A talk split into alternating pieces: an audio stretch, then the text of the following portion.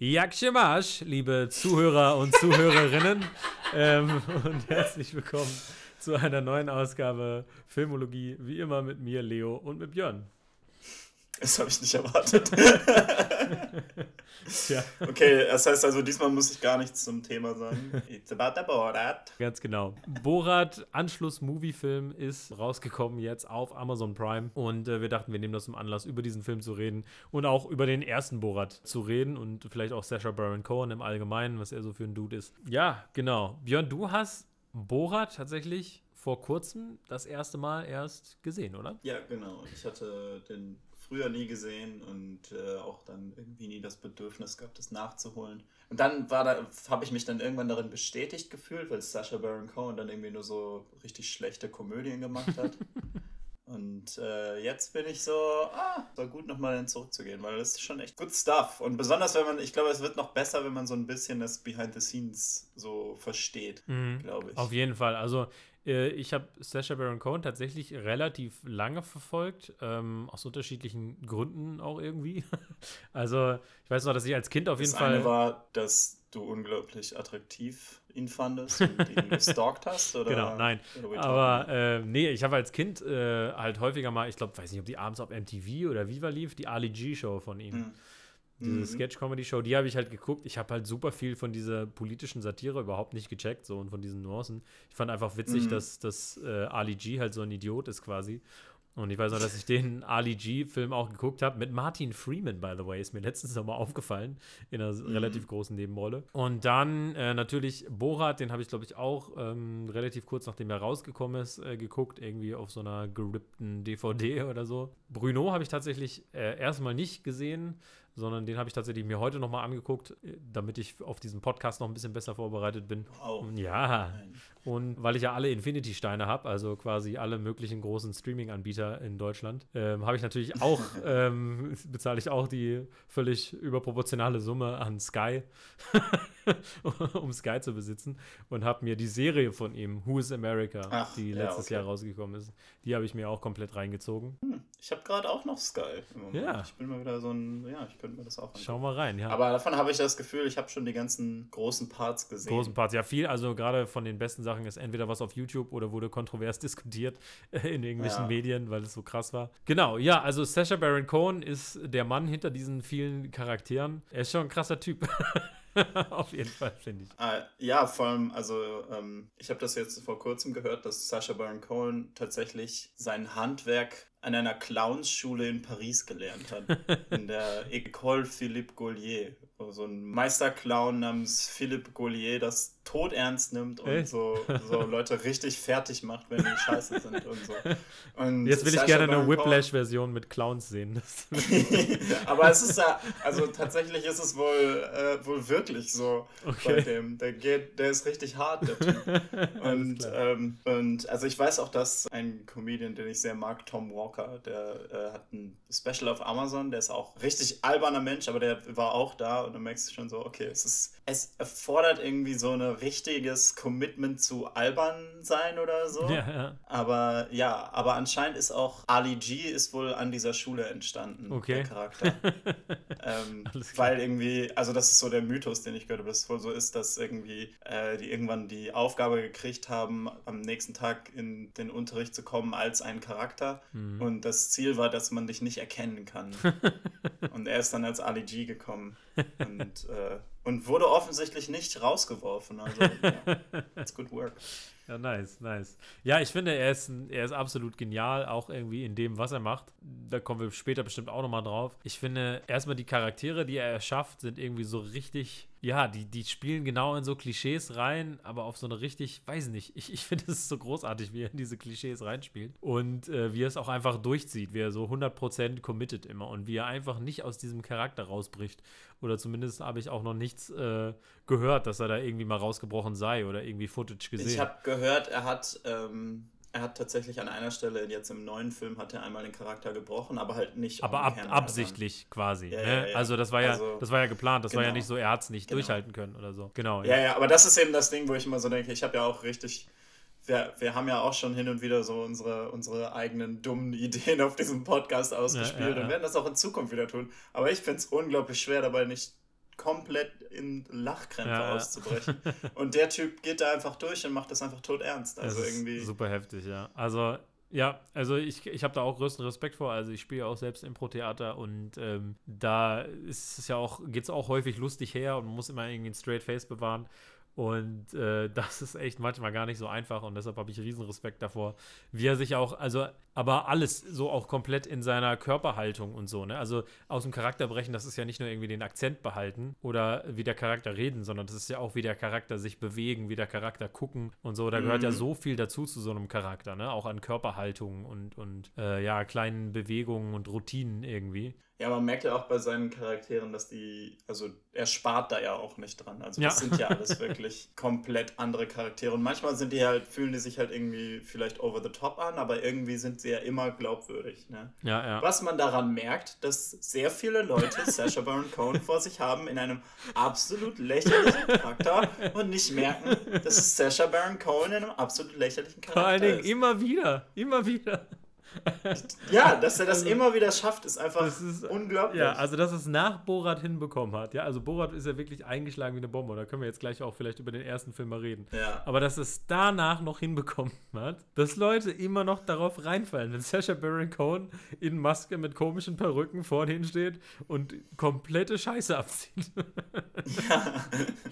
Ja, ist unglaublich. Ja, also, okay, also Borat, der Erste. Mhm. Ich, also ich komme da ja jetzt mit einer relativ frischen Perspektive mhm. dran, dass ich ihn halt jetzt zum ersten Mal gesehen habe.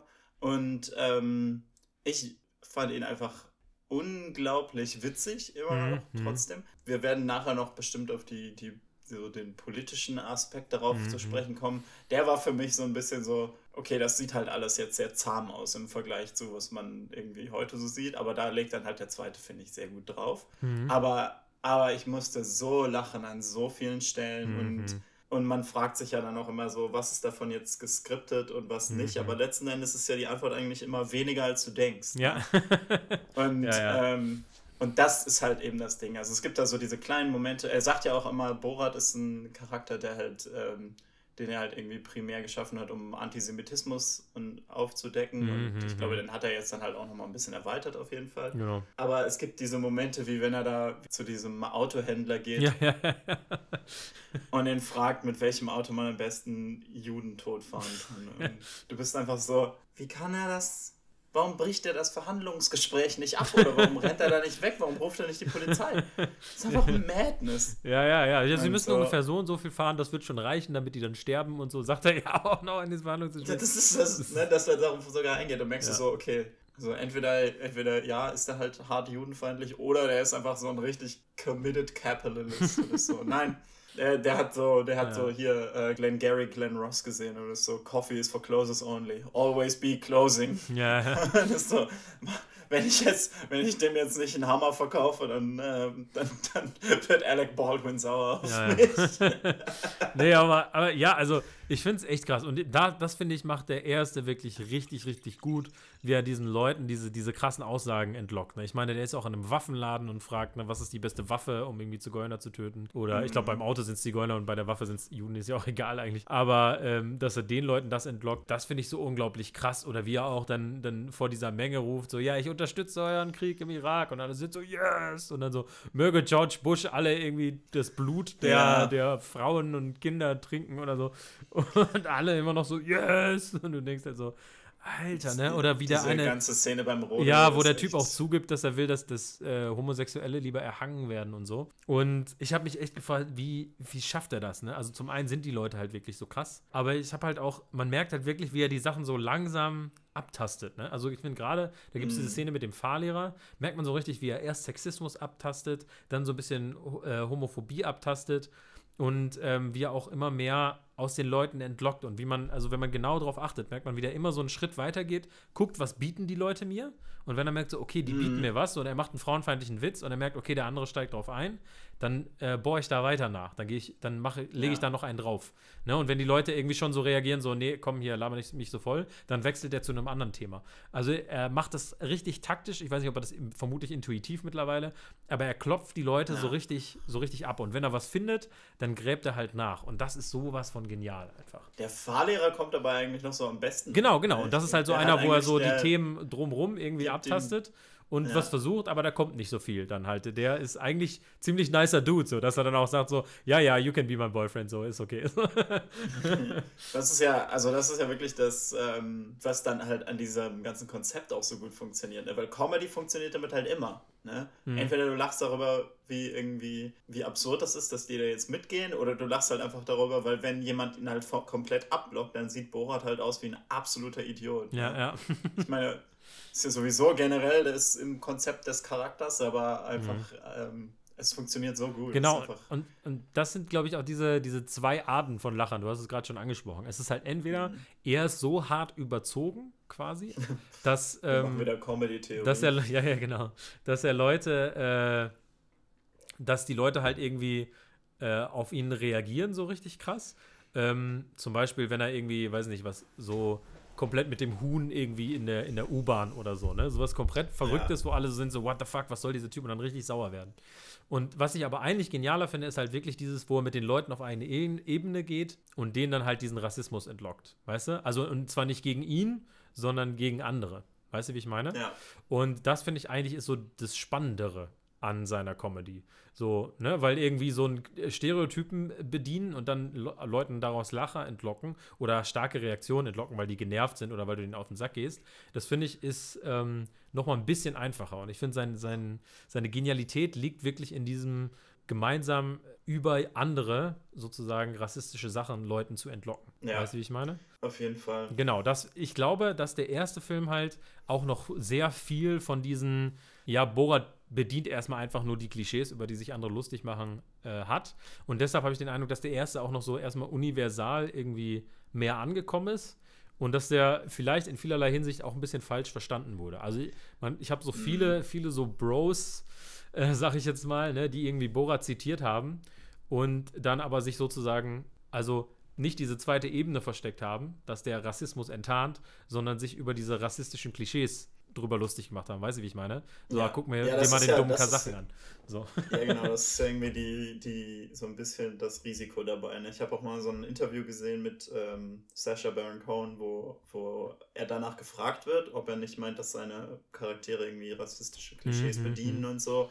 Und da erklärt er halt genau, was er will mit seinen Charakteren, ne? mhm. ne? dass er eben das, das aufdecken will bei Leuten. Aber ich finde, man muss dann auch sagen, er ist halt einfach, er, er ist halt auch besser darin geworden, glaube ich, das irgendwie besser abzugrenzen. Mhm. Was man halt auch daran bemerkt, dass irgendwie so viele Leute sich irgendwie aufgeregt haben darüber, dass Borat jetzt politisch ist. und du denkst also, ja, ja, gut, okay. Also dann war es wohl beim ersten nicht explizit genug. Ja, es ist auch Wobei subtil, es ja auch ne? beim ersten schon ziemlich explizit wird an manchen Stellen, genau. aber ja. Klar, an manchen Stellen ist es subtil. Ist, Zum Beispiel, wenn du darauf achtest. Ja. Er, er, ist ja in diesem Antiquitätenladen, wo er dann so ja. hinfällt und alles kaputt macht. Ne? Ja, das genau. könnte man jetzt als apolitische Szene sehen.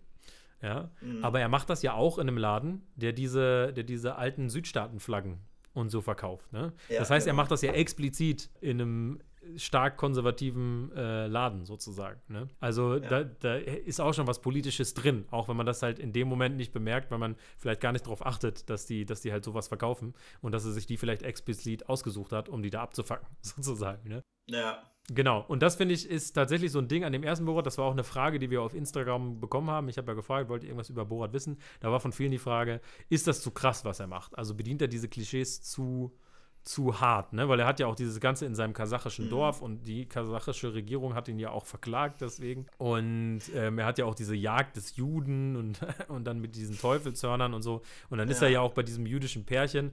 Das ist halt viel von diesen geskripteten Sachen, ne? Wo er in seinem Dorf ist und wenn er alleine mit, mit äh, wie heißt der, Azamat, seinem Produzenten ist, ja. da ist ja, das ist ja eigentlich alles geskriptet. Und da spielen sie ja besonders immer in diese Klischeesachen rein. Ist das zu viel? Oder also das ist halt die Frage. Also, was ich halt immer denke, ist halt mit seiner, also gerade das ist natürlich schon bitter, dass es so, er ist so aus Kasachstan und halt so dann den ganzen Kasachen das irgendwie vorgeworfen wird oder so.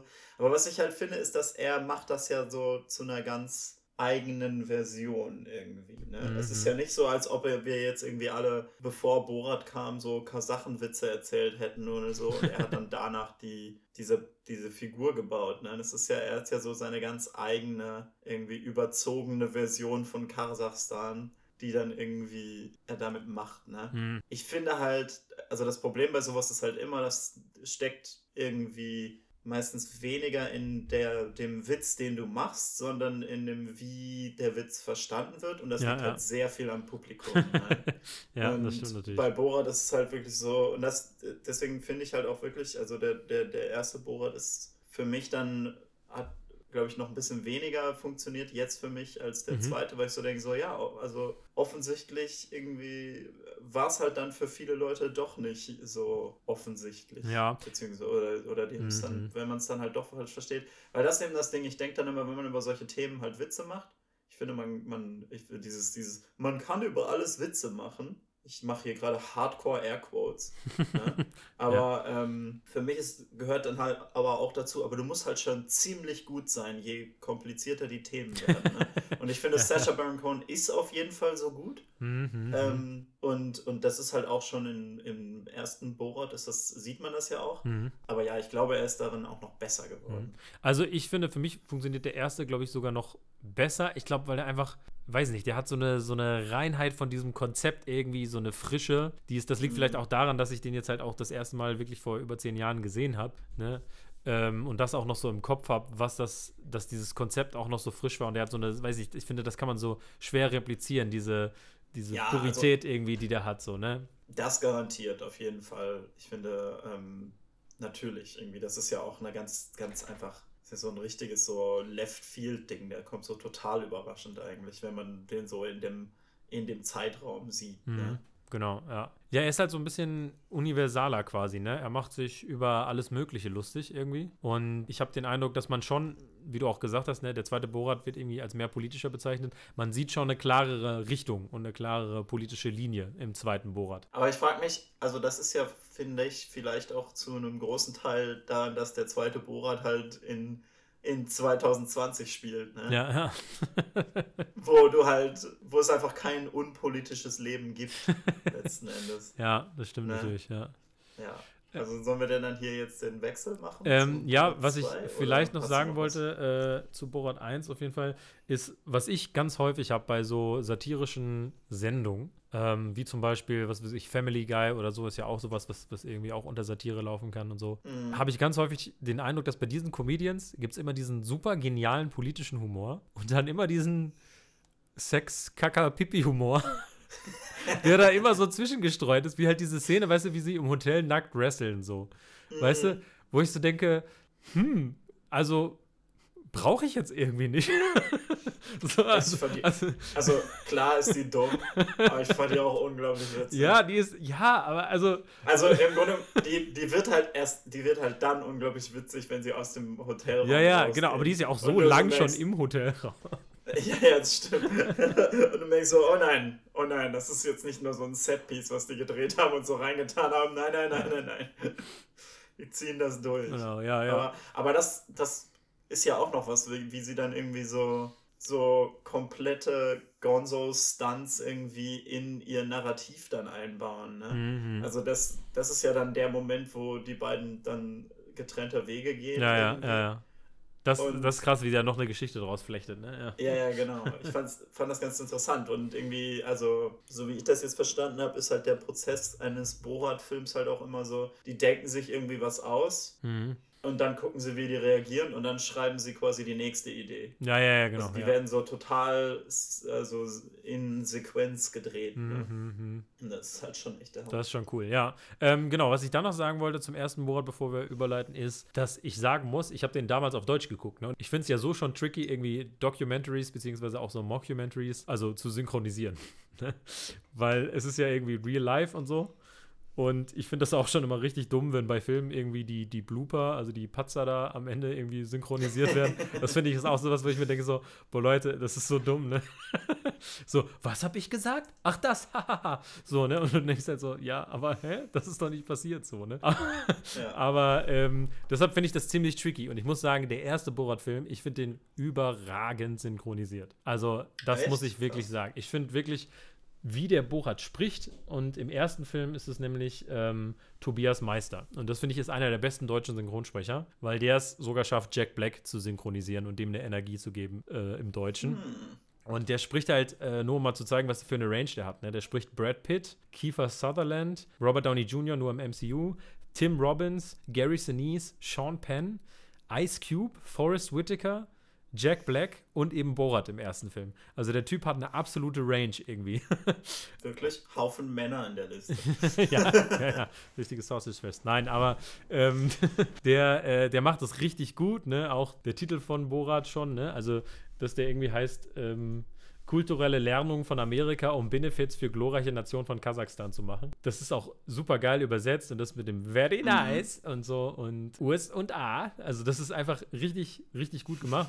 Und für Bora 2, ich habe zwischendurch mal die Sprache gewechselt, haben sie tatsächlich einen anderen ähm, Synchronsprecher dann gehabt. Ja, weil jegliche Synchronkultur, die wir in Deutschland hatten, ist zerstört. Das ist einfach so. Der ist äh, auch ganz gut. Ne? Der spricht so Colin Farrell und Adrian Brody und so meistens. Aber ich finde, den Borat hat er nicht ansatzweise so gut gemacht wie Tobias Meister. Der ist wirklich überragend. Das fand ich sehr schade, dass der da für die, für die deutsche Version in der Synchro leider nicht wieder gekommen ist. Genau, auf jeden Fall, das, das wollte ich halt sagen. Ähm, kurz zu Bruno, der kam ja noch dazwischen. Den habe ich auch noch äh, gesehen. Da fand ich tatsächlich, der geht ja dann nochmal mehr so auf, in die Schiene Homophobie und, und dieses Oberflächliche der Fashion- und Celebrity-Welt irgendwie. Da finde ich, dass er halt noch ein bisschen zu viel von diesen, eben was ich gerade gesagt habe, nicht dieser Humor, ich decke bei anderen was auf, indem ich mich mit dem auf ein Level begehe, sondern mehr so dieses, ich schocke andere Leute, ne, durch irgendwie sehr viel übertrieben Klischee homosexuelle Sachen irgendwie. Ich glaube, und ich glaube, mhm. deswegen hat er auch ein bisschen weniger einen Impact gehabt, weil er noch ein bisschen weniger aufgedeckt hat. Vielleicht war die, die Fashion-Welt einfach nicht so homophob, wie er gedacht hat. Also, nee, also das ist ja das Ding. Bei der Fashion-Welt macht er ja nicht, äh, deckt er ja nicht das Homophobe auf, sondern mehr so dieses, dieses äh, Oberflächliche, ne? Zum Beispiel hat er dann ein Interview, ich weiß gar nicht mehr, wer das ist, ich kenne die da natürlich auch alle nicht, ne? Das liegt, vielleicht liegt es auch daran, ne, dass man vielleicht auch so die Fashion-Leute, dass es dann vielleicht eher nischiger ist und man da nicht die ganzen Akteure kennt irgendwie. Aber da lädt er halt auf jeden Fall so eine, so eine, weiß ich, irgendein Celebrity ein, die halt sich so für Humanitarian Work und so einsetzt in den USA. Mhm. Und er interviewt sie halt in einem Raum, wo er Menschen als Möbel benutzt. Also da hat sie dann halt so, so mexikanisch anmutende Arbeiter, die halt so die so auf allen Vieren stehen und dann halt so die Sitze machen. Und sie setzen sich dann halt hin und sie sitzt halt auf einem Menschen und er redet mit ihm darüber, wie wichtig für sie so Humanitarian Work ist und so.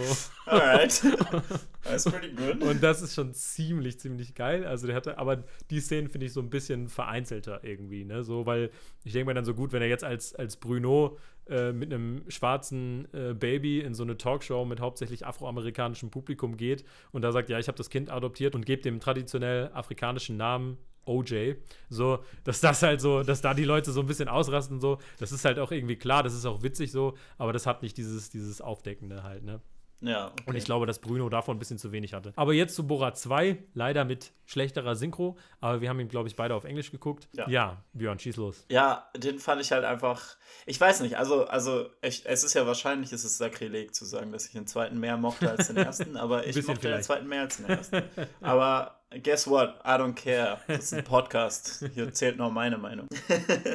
äh, ja, also ich weiß nicht, für mich war es so ein bisschen das Narrativ daran, fand ich irgendwie sehr cool. Ich mhm. finde die, weil es eben, also ich meine, es liegt halt auch dran, es ist halt unsere heutige Welt, es ist 2020 und mhm. du erkennst alles wieder. ja. ähm, das passt halt so gut rein und wenn du dann ja eben so, wenn du dann so eben merkst, was für verrückte Sachen er für diesen Film gemacht hat, mhm, mhm. wie eben vier Tage lang undercover zu gehen mit so einem Haufen, äh, mit so einer, mit so einer Gruppe so QAnon-Verschwörungstheoretikern und so, dann ja. kannst du das, kannst du halt auch einfach nicht anders, als das irgendwie so zu, einfach so beeindruckt davon zu sein, ne? Mhm. Oder dass er in einem Donald Trump Kostüm auf einer Mike Pence Rally rennt und dem versucht, seine Tochter zu schenken. Ja, ja, ist so, what the hell, man? und, ähm, und was dann noch dazu kommt, ist irgendwie, dass man ja so übers Jahr hin und wieder mal gehört hat, so irgendwie, oh, äh, Sasha Baron Cohen ist im Kostüm auf eine Anti-Mask Rally gegangen und hat da einen Song gespielt. Mhm. Und so. Dass man einfach irgendwie schon invested ist, glaube ich. Mhm. Und das ist halt auch einfach irgendwie so cool zu sehen, so, er hat diesen Film einfach geheim gedreht und du hast nichts mitgekriegt, selbst wenn du irgendwie so gedacht hast, oh, Sasha Baron Cohen hat ein paar Mager-Idioten verarscht, denkst du halt so, ja, das hat er wahrscheinlich so eine, seine Freizeit gemacht. Und äh, dann das zu sehen, dass er das dann alles zu einem Borat 2-Film zusammenpackt, ja, ist halt ja, einfach unglaublich witzig, ne? Das stimmt. Was ich sagen muss, also für mich hatte der Film tatsächlich ein bisschen weniger Impact, was aber ich glaube, nicht an Sacha Baron Cohen liegt, sondern an den Amis. weil, nee, weil, weißt du, das ist die andere Seite, ne? Genau, weil wenn er dann halt sowas macht, wie in, was er ja im zweiten Teil macht, ist so, ähm, er geht irgendwie zu so, zu so einer äh, Bakery und er fragt, ob sie ihm da äh, Juice will not replace us draufschreiben kann. So. Und sie macht es halt einfach ohne Kommentar. So. Ja. Und wenn du aber im Film davor schon mitbekommen hast, dass er in den Waffenladen geht und fragt, was ist die beste Waffe, um einen Juden umzubringen, und einer sagt, da kann mhm. ich Ihnen die 45er empfehlen. Weißt du, da, da, ist halt irgendwas auf einen Kuchen schreiben, ist da halt nichts gegen so, ne? Das heißt. Aber, der, aber was darauf folgt, ist ja wohl so richtig geil, wenn er dann mit dem mit der Tochter irgendwie in diese, in diese, in diese Anti-Abortion-Gruppe da reingeht und sagen will, we have to get rid of the baby, weil sie dieses Baby verschluckt. Fuck, das ist good stuff. Das ist, das ist auch schon echt stuff. krass, ne? wie er mitkriegt, dass es theoretisch ein Inzest-Baby wäre. Und ja. er halt einfach absolut nicht mit der Wimper zuckt. Ja, genau. Und ist halt so, no, we don't do that here. Und so. Und das, das so durchzieht, ne? Das ist einfach richtig ja, richtig krass. und sie ist halt aber auch so gut. Ja, ne? ja. Also wir reden jetzt die ganze Zeit über Sasha Baron Cohen, aber wie heißt sie? Maria Bakalova? Mhm, so ungefähr, ja. Richtig? Ich glaube, ja. Ja, genau. Sie ist ja in mehreren Szenen einfach, also sie wird ja auch von Borat getrennt und macht dann so viel alleine. Und dann das einfach so, das ist einfach, finde ich auch nochmal unglaublich beeindruckend. Und die beiden haben halt auch echt irgendwie Chemie, ne? So dass ja, du halt ich finde, in diesem Jahr habe ich dann halt auch die geskripteten Szenen irgendwie noch mehr, haben mich noch mehr also mitgenommen als die jetzt im ersten. Weil die hatten finde, fast die so halt emotionale halt so Stellen, ne? Also die waren fast ja, teilweise genau. richtig rührend. Das hatte ich auch, dass ich so gedacht habe, so, also ich finde das gerade halt genuinely halt, schön, so wie so ein Vater Borat 2 hat halt einen sehr viel emotionaleren Arc irgendwie ja, ja, als der erste. Also der hat halt auch dieses so, oh, die beiden Freunde trennen sich nicht und so, aber ich war halt so nie besonders invested irgendwie in die in der Freundschaft zwischen Borat und mhm. äh, seinem seinem Producer. Mhm, mhm, mhm. ne? Aber bei den beiden, das ist halt echt irgendwie so. Fuck, it's funny. Ja, Borat hat halt auch Character Growth, ne, in dem Film. Das hat er halt im ersten nicht. Also der hat ja tatsächlich einen, ja. Charakterbogen. Ja, ja, genau. genau, ja. er lernt ja so viel. Und äh, ja, keine Ahnung. Ich glaube fast, dass in dem Film die Leute, die er trifft, mehr überraschend sind, die halt irgendwie positive Beispiele sind, als die, die negative Beispiele ja, ja. sind. Ne? Mhm. Weil halt irgendwie so, wenn er diese QAnon-Spinner besucht, so, die tun ja nichts, was du nicht von denen erwartest. Ja, ja, ja. Ähm, wohingegen halt irgendwie dann so diese, diese Babysitterin und diese Frauen in der Synagoge irgendwie so richtig mhm. einfach, fuck, die sind so gut. Richtig sweet. Ne? Ja. Die sind so richtig sweet und so. Aber ähm, Ach ja, genau, bei den, bei den QAnon-Leuten, da ist mir auch noch was aufgefallen, ja. wo ich so gedacht habe, das ist richtig gut, ne?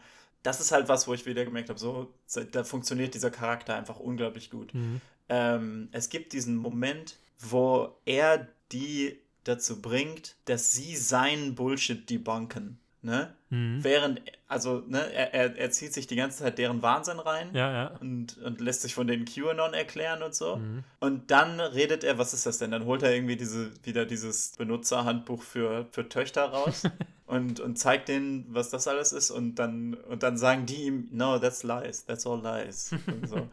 und das einfach so QAnon-Believer dazu zu bringen, Verschwörungstheorien und kompletten Wahnsinn zu debunken, finde ich einfach genial. da habe ich so richtig, da musste ich so richtig grinsen bei dem Film. Und dann gefolgt von so einem richtigen Ohrwurm. Also diesen den Song, den er dann spielt, den habe ich danach echt einen Tag nicht aus dem Ohr gekriegt. Ich musste die ganze Zeit so aufpassen, dass ich den nicht laut der singe. Ist schon, der ist auch schon richtig, das ist auch eine richtig krasse Szene. Ähm, wie sie ja. auch alle mitgrölen und mitsingen. Und da, also eigentlich reicht es schon fast, diese Close-Up-Kameramomente von diesem Publikum zu haben, ja, schon vor absolut. seinem Gesang, dass es so mega krass ja. ist.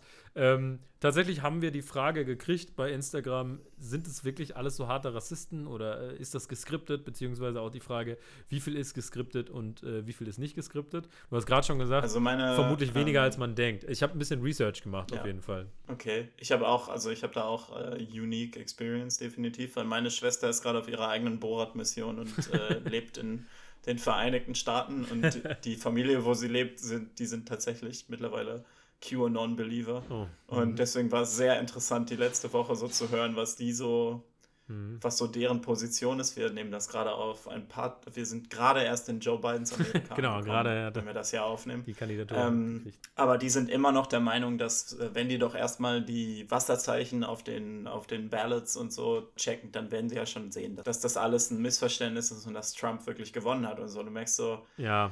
Ja, also das sind tatsächlich eine, eine Riesenmenge von Amerikanern lebt einfach nicht in derselben Realität wie wir. Ja, ich, ich glaube einfach, dass es daran liegt, dass sie zu wenig Nachbarländer haben.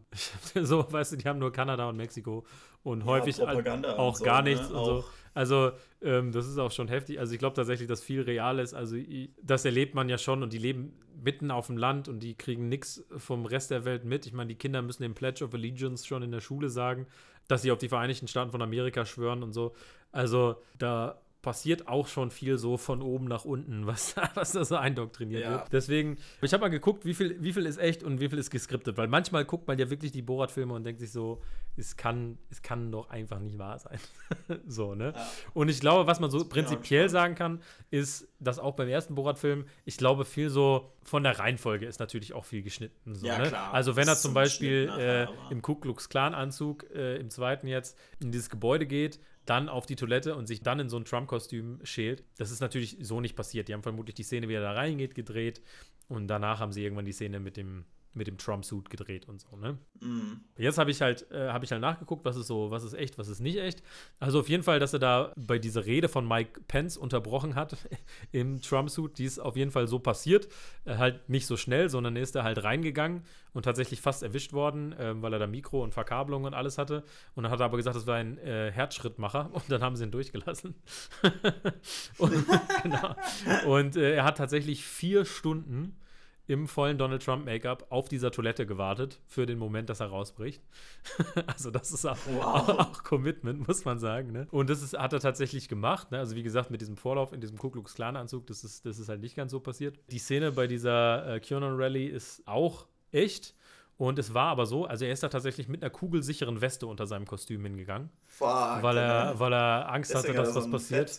Genau. Und tatsächlich haben sie irgendwann nach seinem Song gecheckt, dass er, äh, dass es ein Joke ist und dass sie gerade verarscht werden. Und dann haben die die Bühne gestürmt und er ist geflüchtet in sozusagen Fluchtauto, was sie in der Nähe hatten und ist da reingesprungen, oh, also so ein, wie so ein Wohnwagen. Und die haben tatsächlich versucht, da einzudringen in den Wohnwagen noch. Ah, und er hat sich ja. da halt reingeflüchtet sozusagen und saß da dann halt erstmal drin. So, also er hatte ja. dann halt auch extra Security da mit äh, eingeschleust und so. Also mhm. das alles auf jeden Fall echt. Ähm, dann diese Szene mit der, die du auch schon erwähnt hattest, wo er in die Synagoge geht mit diesem riesigen, mit diesen langen Fingern und dieser riesen Nase und halt diesem, diesem Klischee-Judenkostüm und so, ne? Da muss man ja auch sagen, das ist schon hart, ne? Und da habe ich ja. auch von vielen Leuten gehört, das ist schon ziemlich heftig.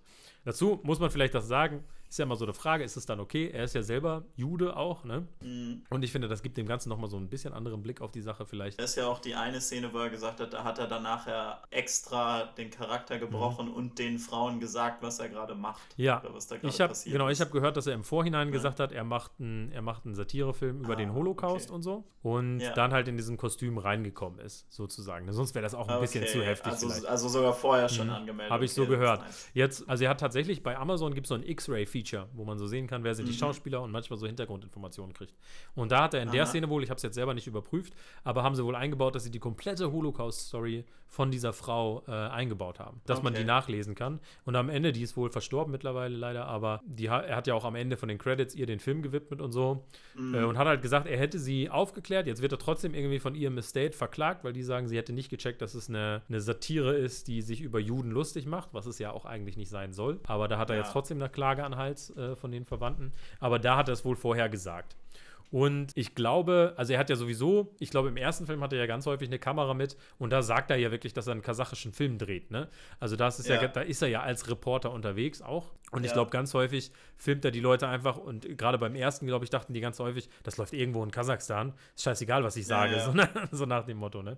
Und diese Szene, wo sie auf diesem Ball sind, wo sie dann diesen Tanz machen, ne? wo sie ja auch dann so ihre, ihre Periodenblut oh. zeigt und so. Auch super, oh. auch super cringy, wo ich so gedacht habe, so, weiß ich, ob ich das jetzt gebraucht hätte. Ich fand halt cool am Anfang diese Reaktion, wo er mit dem Vater redet und der Vater dann sagt so, ja, äh, also fragt, wie wertvoll ist wohl meine Tochter und der dem da auch noch so eine richtig schmierige Antwort gibt, dessen Tochter dann ihm auch noch sagt, wie eklig sie das findet, was ich ganz nice fand, so von ihr. Mhm. Da war es tatsächlich so, ne, und das, ist, das zeigt halt wieder, was für verschiedene Variationen es gibt von echt und nicht echt. Also es war wohl so, das war kein Debütantenball, der sozusagen stattfand und die haben sich da eingeschleust, sondern es war so, dass das Filmteam gesagt hat, okay, wir machen generell eine Dokumentation über junge Frauen, die erwachsen werden und äh, mhm. dafür wollen wir halt so einen Debütantenball stellen und deshalb haben die ganz viele Leute so eingeladen, junge Mädchen und ihre Väter, die sich halt dafür melden konnten, ähm, ah, um das halt mal zu filmen, um sozusagen Footage für eine Dokumentation zu bekommen. Das heißt, die Leute wussten, okay, hier wird was gefilmt und die sind extra von dem Filmteam äh, eingeladen worden ne, und wussten auch, dass da Kameras sind. Aber die wussten natürlich nicht, dass es ein Borat-Film ist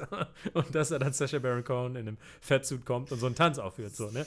Das heißt, es ist so ein Mittelding. Ne? Und ich glaube, äh, ja. das hat er halt, glaube ich, häufiger mal. Also vor allem im ersten Borat, dass er gesagt hat, ja, wir drehen hier das und das. Und am Ende ähm, kam es dann doch ganz anders sozusagen. Ne? Mhm. Also zu dem, du hast ja eben schon so ein bisschen über auch Sicherheit geredet. Mhm. Da würde ich jetzt so, also das ist das Letzte, was ich irgendwie noch so im Kopf habe dazu ist halt einfach dann so diese Szene, über die alle dann geredet ja, haben. Ja, Ne? Ähm, mit Rudi Giuliani und, und, und seiner Tochter im Film. Hm. Das finde Oh Gott, ey, das ist sowas von. Ich weiß gar nicht, was man. Also, keine Ahnung, mir fehlen da auch fast ein bisschen die Worte, aber das ist so, what is this? Und dann irgendwie, wenn man dann so hört, wie. Er hat ja dann später viel darüber geredet, weil ja dann Leute versucht haben zu sagen: Nein, nein, nein, er hat sich nicht in die Hose gefasst, er hat nur sein Hemd wieder reingetan. Mhm. Und du denkst so, ja, nee, Leute, sorry. Also Erstmal ich steck, ich trage ja häufig Hemden zur Arbeit auch. Ich stecke auch häufiger ja. mal meine Hände in die Hose. Man muss wirklich nicht die komplett ausgebreitete flache Hand bis, äh, bis zum ja. Handgelenk äh, unter den Gürtel schieben. Also ja. das geht auch einfacher. Aber ich fand es dann ganz interessant, als er dann so gesagt hat, also für sie im Produktionsteam war es halt ganz offensichtlich und, ähm, und, und er hat dann darüber geredet, natürlich gibt es dann irgendwie so die, ja, die Idee, muss man das jetzt ein bisschen länger laufen lassen, dass es klar wird, aber er mhm. war dann halt so, nein, es geht halt immer darum erstmal, dass wir sicher sind mhm. und dass, dass, äh, dass die Schauspielerin auch sicher ist. Und das hat dann halt, wie er dann interveniert, ist halt auch so geil, ne? dass er dann da so reinrennt. Und, aber ja, also das ist halt, das ist ja irgendwie dann so der, der Punkt, der halt an diesem ganzen Film hängen geblieben ist. Ne? Mhm, mhm, dass, dass er einfach Rudy Giuliani dazu gebracht hat, mit also, fuck, ey, das ist einfach zu krass. Ja, ist, er ist ja vom Anfang an auch schon so eklig, ne, dass er sagt so, sie sagt so, ja. sie ist ein bisschen nervös und er so, ja, ich sorg dafür, dass du dich entspannst und fasst so ihre Hände an. Also, also ja. ein bisschen widerlich, ne? Ja, und du denkst halt so, keine Ahnung, ich meine, sicherlich irgendwie bei dem Interview, da denke ich so, gut, da kannst du halt jetzt viel noch vielleicht auch rumschneiden, das ist ein bisschen, weiß ich nicht. Mhm. Aber letzten Endes hat der Typ sich aufs Bett gelegt und sich in die Hose gefasst. er so, liegt ja halt auch wirklich, das ist ja auch so die Sache. Ja. Also er steht da ja nicht oder sitzt das, also er liegt da ja halt wirklich wie so ein Pascha vom Dienst und schiebt sich dann mhm. wirklich die komplette Hand in die Hose. Ne? Und, das ist so richtig äh, ekelhaft. Ja. Also. Gut, dass wir den bald nicht mehr sehen müssen. Ey. ja, auf jeden. Fucking hell. Auf jeden. Sacha Baron Cohen hat ja auch den Film extra so schnell zusammengeschustert. Also, es ist schon krass, ne? Also, man muss ja, ja überlegen, der hat das zu Corona-Zeiten ja, gedreht. Alter. Das ist jetzt ab seit März oder so Lockdown und so. in Amerika ja sogar noch ein bisschen später. Der hat ja on the fly quasi. Also, ich glaube, die haben irgendwie, ich glaube, drei Wochen bevor der Film rausgekommen ist, haben die den abgedreht. Also die haben super schnell das dann da noch zusammengeschustert. Ja, so. ja, auf jeden Fall. Ähm, also das war echt ein, eine Highspeed-Filmproduktion, muss man dazu halt auch nochmal sagen. Ne? Das finde ich auch mega heftig so. Und das dann ja, alles ja. in so ein Narrativ halt wieder zu verknüpfen mit, mit diesem Usual Suspects-Ende quasi so mehr oder weniger. Der Twist am Ende ist so witzig. Ich musste so lachen. Ja. Das war so richtig einfach, fuck, that was funny. Und äh, so ja, ich glaube, ähm, ich glaube tatsächlich, wenn, um jetzt nochmal auf diese Frage, ist es zu krass oder nicht, äh, zurückzukommen mit ja. diesen Jugendklischees und so, das finde ich macht er im zweiten besser, weil er halt wirklich diese Szene hat mit dieser Holocaust-Überlebenden, um ja, das ja, nochmal genau. so ein bisschen zu entschärfen und weil in dem Film halt wirklich Borat, der halt diese Ansichten hat, ja dann auch korrigiert wird quasi und ähm, diese Ansichten auch wenn er dann nachher auch wenn dann nachher so sein großer Moment ist, wo er hört so, der Holocaust ist wirklich passiert. Und das ist dann der Moment, der ihn aus seiner, seiner Trauer rausbringt. Ja. So gut. Ja, ja, genau. Aber, Aber es, Ist, es ist auf jeden Fall mehr als im ersten, glaube ich. Ne? Das heißt, und ich glaube. Im ersten hast du halt dieses, dieses super nette jüdische Pärchen, wo sie dann mitten in der Nacht abhauen. ja. Und das ist auch unglaublich witzig. Ja. Aber ja, es ist vielleicht, es ist vielleicht doch. Ähm, ja, es ist eben das, wo das, wo es das, das explizit machen im zweiten ein bisschen besser funktioniert, mhm, glaube ich. Genau. Und ich muss halt auch einfach sagen, Sacha Baron Cohen, der ist für mich, also nach dem zweiten A, auch nach Who is America, wo er auch wieder so bescheuerte Charaktere hat, ne? So diesen, mhm. diesen äh, Sergeant Eran Mochat oder so. Also, ne? ja. Und dann irgendwie einen Politiker dazu bringt, mit seinem, mit seinem nackten Arsch äh, auf ihn zuzurennen und America, America zu rufen. Also, I'm gonna make you gay. I'm gonna make you gay. Das ist, also, das ist so heftig. Und ich finde, der Typ ist absolut genial. Und er hat auch so eine Rede vor absolut, kurzem gehalten. Ja. Ich, ich weiß gar nicht wo, wo er auch nochmal über seine Comedy geredet hat und gesagt hat: so, ja, ich, ich versuche den Leuten was zu entlocken. Das ist mein Ziel. Ich benutze diese Stereotype. Ähm, um das den Leuten zu entlocken, dass sie die haben, sozusagen. Ne? Ähm, das mhm. ist ja mhm. das, was wir jetzt gerade auch schon mehrfach gesagt haben. Und ähm, deshalb finde ich, es ist, es ist schon krass, es ist definitiv krass, aber ich glaube nicht, dass ich sagen würde, es ist zu krass, es ist definitiv effektive Satire irgendwie und er bringt die Leute ja auch mhm. wirklich dazu, was zu sagen. Er, sagt, er zitiert dann auch in Who is America, da spielt er auch irgendwie so ein, so ein in Anführungsstrichen, den man jetzt als linksgrün versifft bezeichnen würde, so ein, so ein Professor, mhm. der dann halt so ein Town Hall Meeting hat, äh, wie man das dann auch so, weiß nicht, aus, aus Parks and Recreation kennt oder so, und dann halt vorschlägt, äh, dass er halt so ein neues Bauprojekt machen will, um die Stadt ein bisschen so, ne, mehr Leute anzulocken und so. Und dann schlägt er halt vor, so eine riesige Moschee zu bauen. So, halt, ne?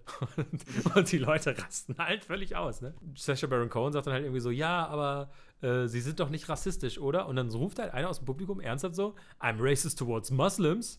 So, und, und das sagt der Typ dann halt einfach so, ne? Und äh, ja. Sacha Baron Cohen kriegt das halt einfach hin, dass die Leute das sowas halt dann halt raushauen, ne? Und ja. ähm, das finde ich heftig. Das, ich finde den so, ich finde, wir dürfen ihn nicht für selbstverständlich nehmen. Ich habe den Eindruck, Leute sehen das so als selbstverständlich, dass wir Sacha Baron Cohen haben in dieser Welt. Ist halt auch tricky, wenn du so, wenn du so darüber redest, er entlockt Leuten das, wenn im Moment Leute ja sehr ready sind, das einfach so zu sagen. aber, Stimmt ähm, natürlich. aber ja, also ich meine irgendwie so, es gibt ja dann auch sehr viele andere gute Comedians, die ähnliche Sachen machen. Mhm. Ich finde so immer, wenn Jordan Clapper irgendwie zu Trump-Rallies gegangen ist oder so, fand ich, war das mhm. immer sehr sehr gut. Irgendwie, das ist ja auch ein, also ohne Scheiß, ich könnte das über, ich könnte das nicht mal ansatzweise. Mhm. Weißt du, ich denke ja manchmal so, ich weiß nicht, ich glaube, ich könnte mich irgendwie fünf Minuten auf eine Bühne stellen und Leute zum Lachen bringen. ich, weiß ich nicht. Vielleicht ist das was, was ich könnte. Aber was Sasha Baron Cohen macht oder eben Jordan Klepper oder andere mhm. Leute, die sowas machen, ne? Fuck no. Fuck no. Ich würde so folden, so von vorne bis hinten. Alter, das, mhm. kann ich, das kann ich doch nicht verkaufen. Das waren ja? für mich auch die besten Teile an, dem, an der deutschen Verfilmung von Er ist wieder da. Da haben sie auch so ein bisschen den Borat-Ansatz ja, ja, benutzt. haben sie das ja auch gemacht. Genau, und da, das waren für mich auch so die besten Szenen. Das, der war nicht ganz so gut wie die Sacha Baron Cohen-Sachen, kann man gar nicht vergleichen. Aber das fand ich da auch sehr gut. Ja, nee, das stimmt schon, ja. Ja, Borat, also krasses Teil. Achso, die letzte Frage, äh, die wir hatten bei Instagram war, äh, wann sieht man uns in diesen Borat-Badeanzügen? Ah, ja, ja. It's coming. Wenn, wenn wieder Badesaison ist, natürlich. Genau, im Sommer dann. Maskini. Ah. Genau. Nee, auf jeden Fall, auf jeden Fall krass irgendwie. Ähm, und ich finde, es lohnt sich auf jeden Fall bei den ganzen Sacha Baron Cohen Sachen immer mal so hinter die Kulissen sich anzugucken ne? und so. Also fand ich dann auch geil, wo er zum Beispiel bei der, bei dieser Frau war, die dann seiner Tochter da erklärt, wie man ein guter Golddigger ist und so, ne? Und äh, sie dann später irgendwie gesagt hat, so, ja, sie war halt in Character, wo ich mir so gedacht habe, so, Mädel, du, du lebst. Was für ein Charakter. Was für ein Charakter. Das bist halt du, sorry, aber du kannst jetzt, ja. kannst jetzt nicht immer, wenn du Scheiße baust, sagen, nee, nee, ich war in Character von mir selbst. vor allem so, dann waren, dann waren da drei Personen in dem Raum in Character. Ne?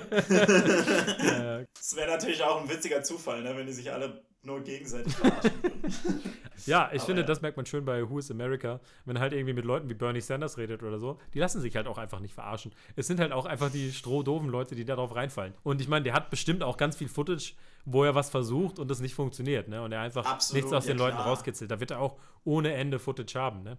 Aber ja, ähm, definitiv. Genau, also Leute, es, es schlaue Leute fallen halt wirklich nicht drauf rein. Also ich finde, ganz viele Leute beschweren sich ja nach seinen Aktionen immer so, ja, ich wurde reingelegt und hinter das Licht geführt. Und ich denke mir so, ja, aber es ist Alter, trotzdem du bist mit richtig dumm. zuerst ja, genau. ja, also, ja. Alter, du, du musstest halt nicht sagen, dass du Muslime hast oder so. Das war echt nicht notwendig. genau. Ach ja.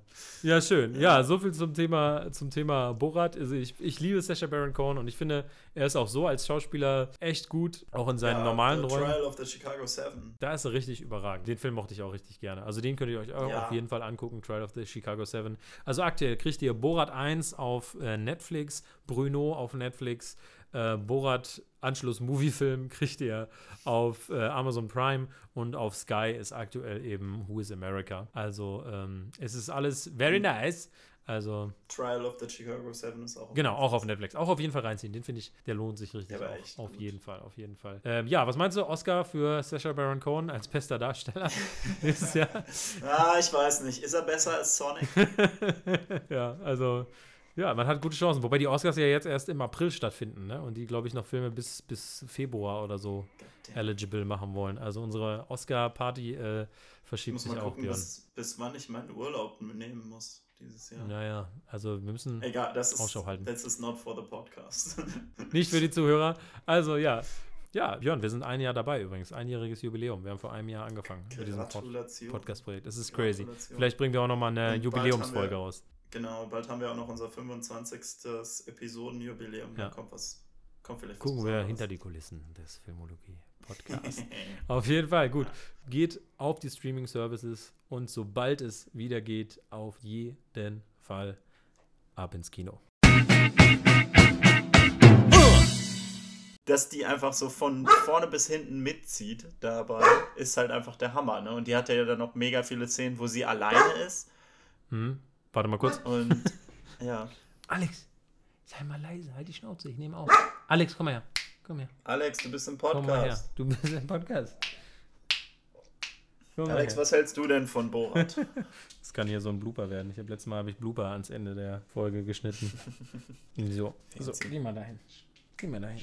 Da, ja, so, Schwein. Und dann hältst du die Schnauze. So, Schwein. Hier komm, leg dich hin, mach Platz hier, fein.